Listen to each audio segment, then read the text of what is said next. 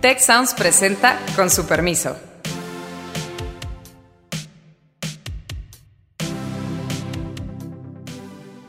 Con su permiso, soy Beata Voina y hoy vamos a hablar sobre el segundo juicio político al presidente Donald Trump.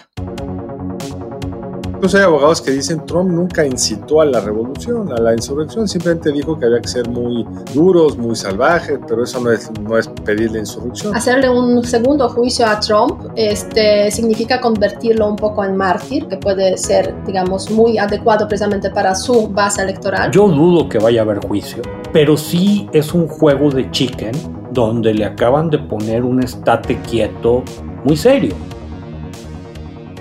Me acompañan Carlos Elizondo y Héctor Villarreal y desde aquí saludamos a Alejandro Poiré que no, nos puede, no puede estar hoy con nosotros. Y justo en esos momentos eh, que estamos grabando este podcast en la Cámara de los Representantes se está debatiendo iniciar el nuevo impeachment, el nuevo juicio político, sería ya el segundo al presidente Trump por incitar a la insurrección es el resultado precisamente de la ocupación del Capitolio que se dio el día 6 de enero, o sea, ese mismo día que hemos grabado nuestro podcast, pero un poco más tarde, media hora después de lo que hemos cerrado nuestro podcast.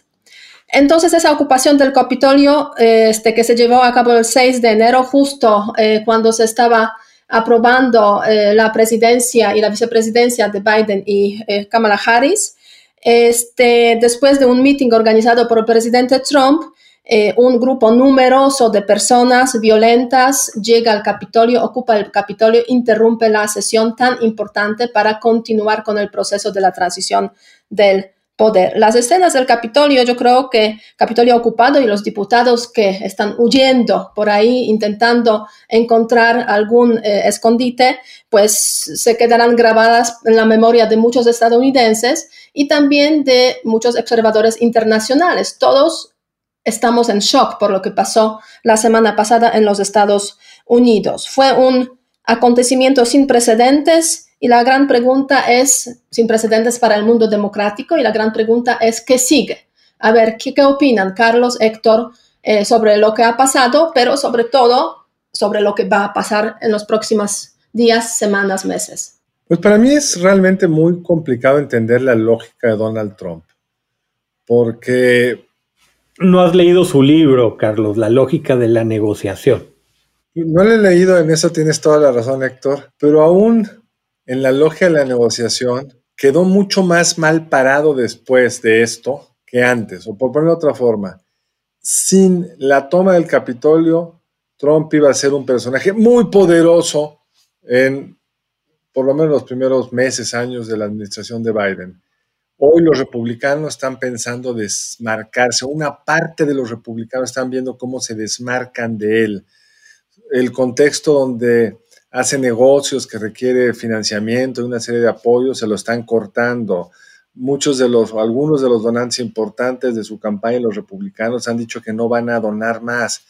Creo que dio un paso más allá de lo que era tolerable incluso para muchos de sus seguidores y apoyadores de cara a la pérdida de la presidencia. Me parece que es un error táctico que le va a costar mucho y que se refleje en lo que decías tú, Beata, que hoy lo están enjuiciando por segunda vez. Seguramente pasará a la Cámara de Diputados, de Representantes, donde tiene mayoría el Partido Demócrata, pero ya hay algunos republicanos que han dicho que están dispuestos a continuar este juicio, la parte del juicio como tal, que es en el Senado, donde se requieren dos terceras partes de la votación, es una vara alta a la cual hay que llegar, pero hay más de un republicano que quiere aprovechar para sacarlo de la jugada y que no pudiera contender en el 2026, con lo cual pues todo el juego del Partido Republicano cambiaría de forma importante. Sí, en ese sentido, hasta el jefe de los precisamente republicanos en el Senado, pues se dio declaraciones muy claras a favor del juicio, de este segundo juicio. Y, y, y, si no cabe duda que algunos de los republicanos, tanto en la Cámara de los Representantes como en el Senado, pues van a estar votando a favor. Lo veremos obviamente hoy en la Cámara de los Representantes, hoy por la tarde. Yo, sí, yo, yo, yo tengo cuatro puntos. Yo, yo coincido, Beata, con Carlos en una cosa. Creo que esta fue una apuesta que, que le salió muy mal a Trump. eh, ha ganado otras, pero este en particular yo creo que no dimensionó lo, lo que iba a pasar. Estuvo, estuvo estirando la liga, estuvo estirando la liga y, y, salió muy mal, dio este espectáculo grotesco. Entonces yo creo que una apuesta que le sale mal. Segundo, a mí me parece, y, y creo que tiene cierta ironía porque es muy trompista la lógica, yo dudo que vaya a haber juicio, pero sí es un juego de chicken donde le acaban de poner un estate quieto muy serio. ¿Qué es eso de un juego de chicken? Porque es un término un poco técnico. Sí, es el juego de los, es el juego de los valentones. O sea, viene, viene de esta idea de, los 50. A ver, a ver quién se raja, ¿no? Lo sí, a ver quién se desviaba eh, de, de, estrellar tu coche contra otro en una recta, quién era el primero que se desviaba y el que se desviaba era el chicken. Pero pues si ninguno de los dos juega chicken, te terminas estrellando y el costo es bastante, bastante alto. Yo creo que aquí tienen la oportunidad de, de, ponerle un estate quieto. El más mínimo movimiento que incomode tienen una amenaza muy creíble, muy, muy, muy, muy creíble de, de, de decirle, pues sabes que vas a ser destituido. Entonces, yo creo que ese es el segundo elemento Tercero, que es otra ironía en esto, probablemente los grandes ganadores son los republicanos más normales, más ortodoxos. Más moderados, digamos. Más moderados, me gusta la palabra. Que, que Trump era un personaje sumamente incómodo, iba a terminar con un gran poder de convocatoria, tiene una base real, tendríamos que discutir de qué tamaño, pero a lo mejor eso da para todo otro programa. Eh, y con esto, pues de alguna manera queda anulado, o sea, ya no es Trump en el 24, ya no, o sea, es, es, otra cosa. Y hay un cuarto tema que estuvimos viendo en, en estos últimos siete días que, que no se me hace menor y tiene que ver con libertad de expresión el rol de las redes sociales, quién regula y, cuáles deben de ser las, las, las, reglas ahí. Este, sí, eso, si quieres, Héctor, a este tema de los límites de la libertad de expresión regresamos en un momento, pero para continuar con el tema precisamente de eh, los republicanos, porque es por ahí donde pues se han dado muchos movimientos, yo creo que muy interesantes y muy importantes para el futuro incluso de la democracia estadounidense porque justamente a raíz del 6 de enero pues se da esa ruptura incluso entre el presidente y el vicepresidente Mike Pence, ¿no? que quizás se está perfilando en ese contexto republicano como un nuevo líder, pero lo importante es también, digamos, formalmente orillar a Donald Trump, o sea, marginalizarlo, para que realmente no pueda pues hacer en sus juegos que suele hacer, usarlos para pues seguir en el Partido Republicano. Yo creo que muchos republicanos pues es a lo que están jugando justamente en ese momento.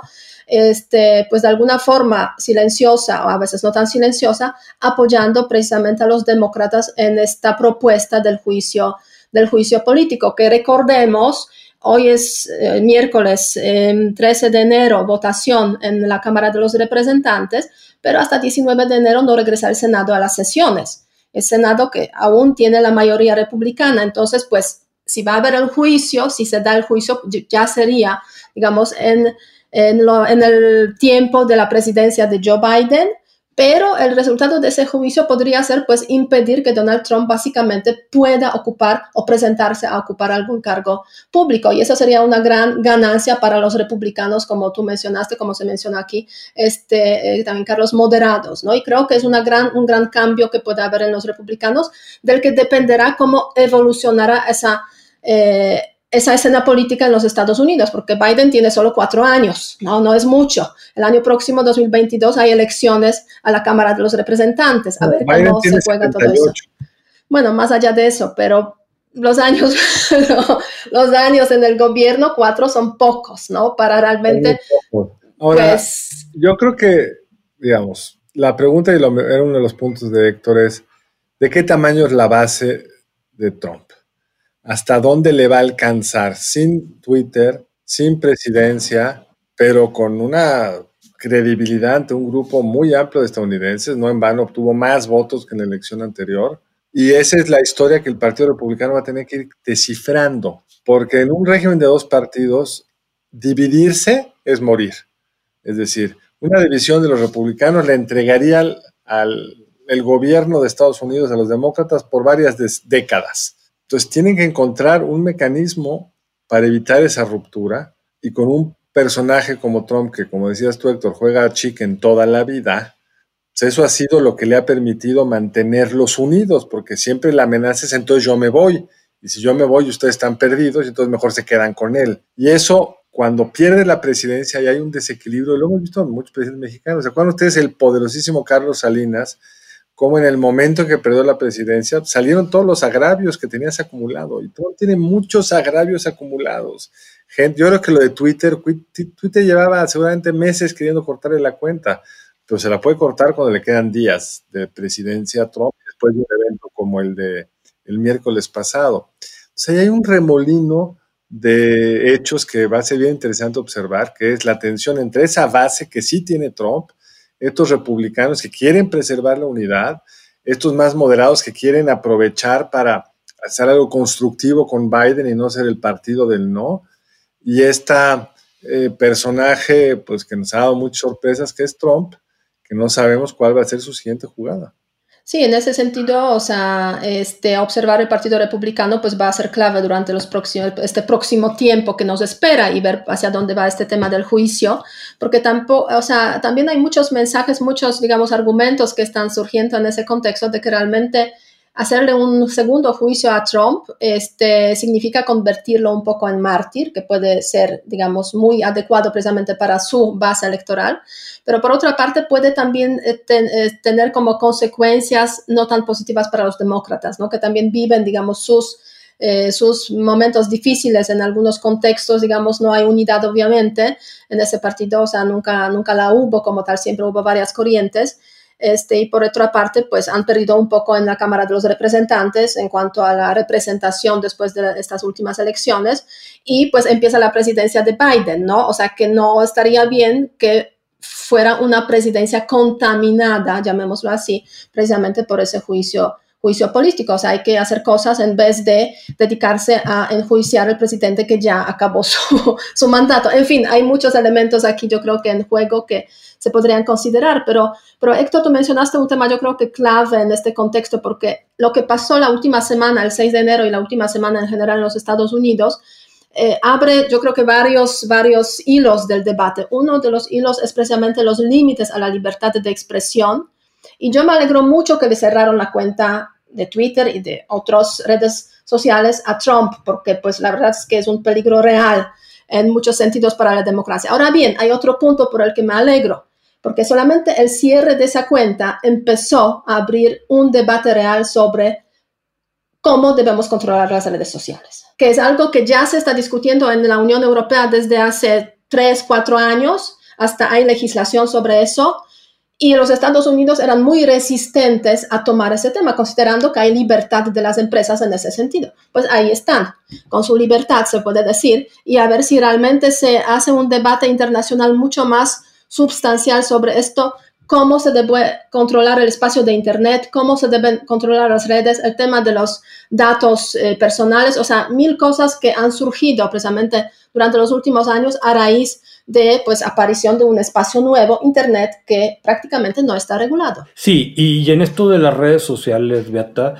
eh, a ver, yo, yo creo que es un, es un tema con muchísimo, muchísimo fondo, porque por su propia naturaleza, y discúlpenme la tautología, hay economía de redes. Entonces, esto se presta para que tengas pocos jugadores y pues son jugadores básicamente del sector privado. Y, que también entonces pues mucho va a tener que ser autorregulación. Yo creo que le vamos a tener que, abrir la, la puerta a un debate de, muchas puertas, de vaya, a un debate que, que tiene, que creo que tiene varias cosas relacionadas más no idénticas. Tú mencionabas ahorita datos, pero probablemente ese sí sea un tema para otro problema, otro programa completo, bueno, de quién son los datos, eh, qué, qué derechos te da. Y está la parte de la libertad de expresión. A mí me llamó mucho la atención cuando empieza este cierre de cuentas a Donald Trump, personas de un talante más bien autoritario y que a cada quien se le venga a la mente quien quiera, diciendo, pues, ¿cómo es esto? Están violando su libertad de expresión. Y bueno, pues yo creo que eso se va a poner muy interesante. Creo que aquí hay, dos temas. Uno es qué se puede decir en el debate público y el segundo, que esto fue una decisión que tomaron las empresas privadas que controlan la red. Me voy a lo primero, digamos. En la tradición norteamericana, la tradición de Estados Unidos, pues hay una primera enmienda que le da, digamos, el beneficio de la duda al que habla.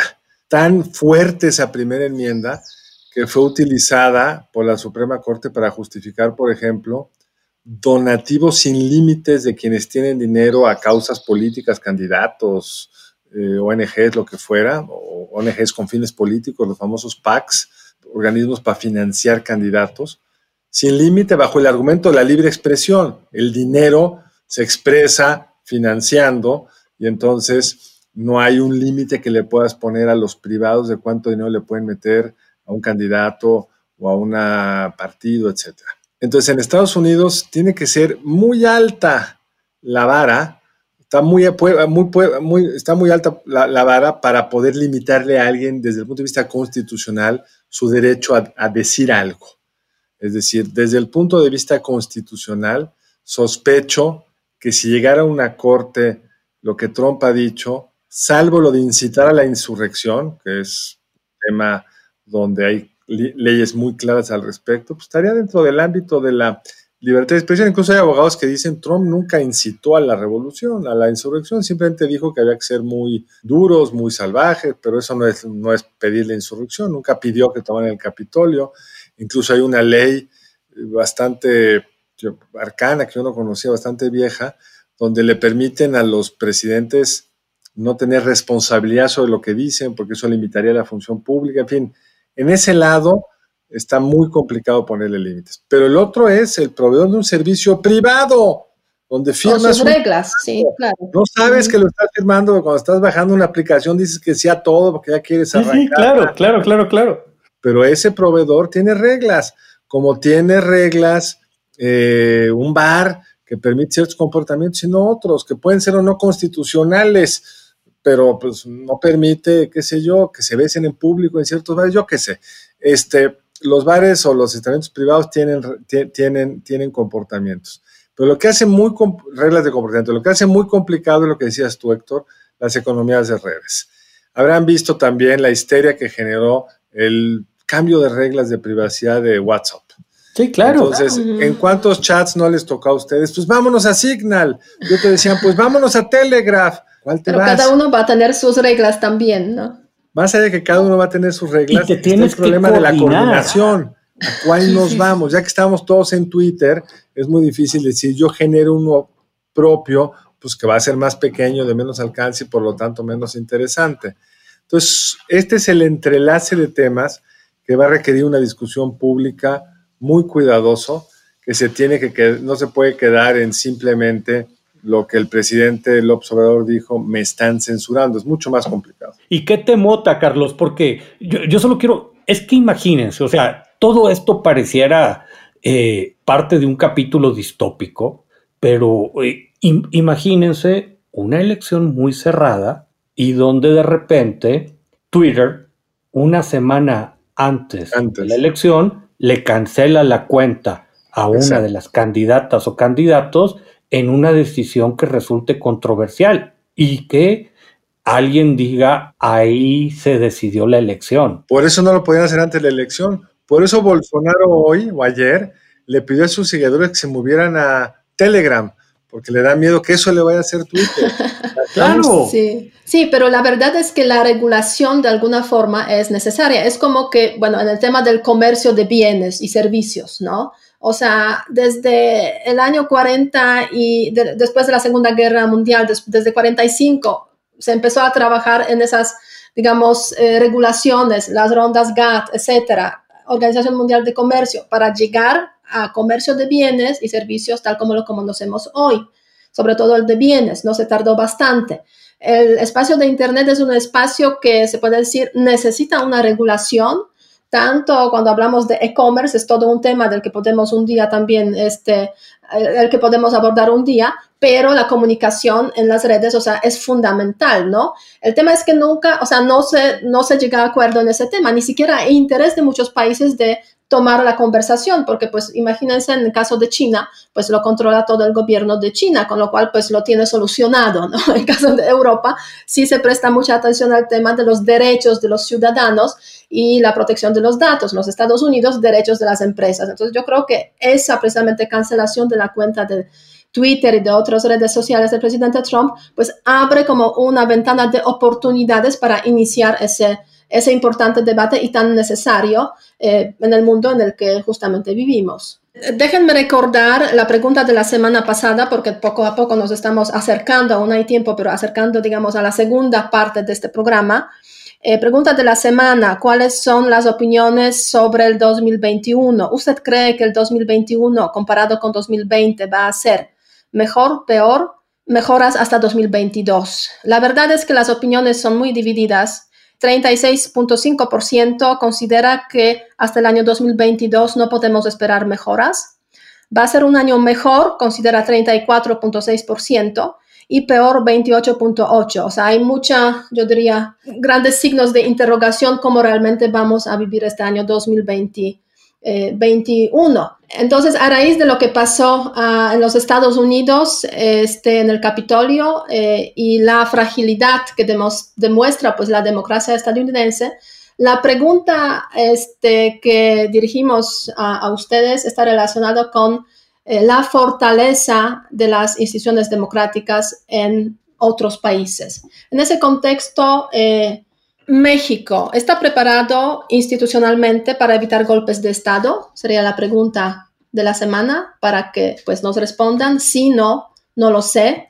Y vamos a ver este, cómo se perfilan aquí eh, las opiniones, las opciones. Y un día pues podemos también abordar ese tema en nuestro podcast sobre la resistencia institucional en México, en otros países. Eh, eh, y la capacidad de eh, precisamente responder de forma correcta a unos posibles quizás golpes de Estado, populismos que pueden surgir. Ahora, en estricto sentido, no vimos un golpe de Estado, no vimos ni un intento de golpe de Estado.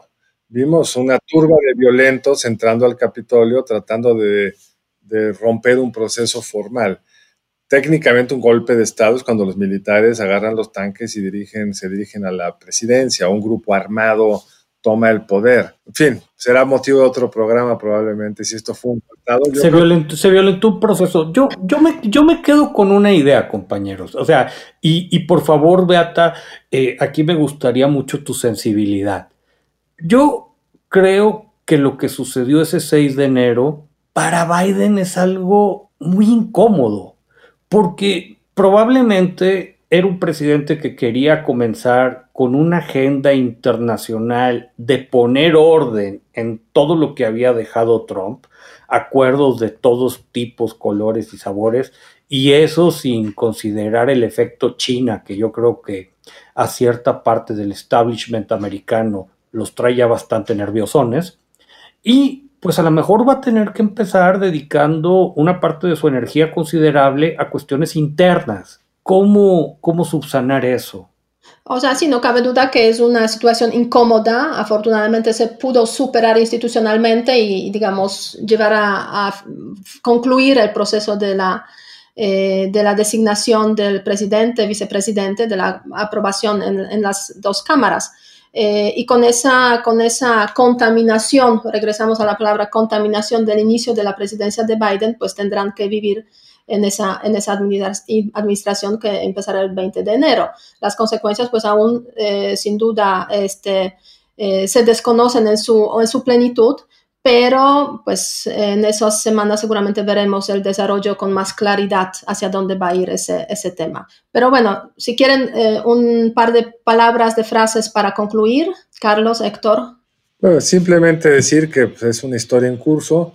Yo tiendo a pensar que esto a Biden le vino como anillo al dedo, porque al debilitar a, a, a Trump, abre el espacio para que los republicanos con menos, menos radicales, más moderados, puedan colaborar con él en alguno de estos temas donde creo que hay acuerdo generalizado, como respecto al trato con China, respecto a eh, el estímulo para echar a andar la economía y que un Trump fuerte hubiera sido más disruptor para este proceso. Pero bueno, lo veremos en las siguientes semanas. Sí, yo, yo creo que fue, fue una estridencia de un grado que, que, no, hubiéramos, que no hubiéramos esperado.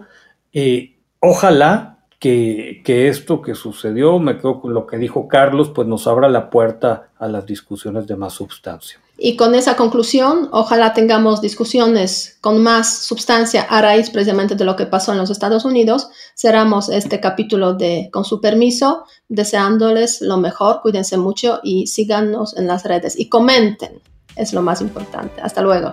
Si quieres conocer más sobre el comercio y los negocios, te invitamos a escuchar Territorio Negocios, el podcast en el que hablamos sobre las nuevas tendencias de innovación, emprendimiento, Finanzas y Liderazgo en México y en el mundo. Escúchalo en Spotify, Apple Podcast y Google Podcast.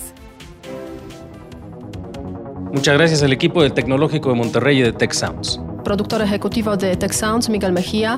Productora de Con su permiso, Alejandra Molina y postproducción, Max Pérez. Les invitamos a escuchar el siguiente episodio de Con su permiso y el resto de programas de Tech Sounds en los canales de su preferencia.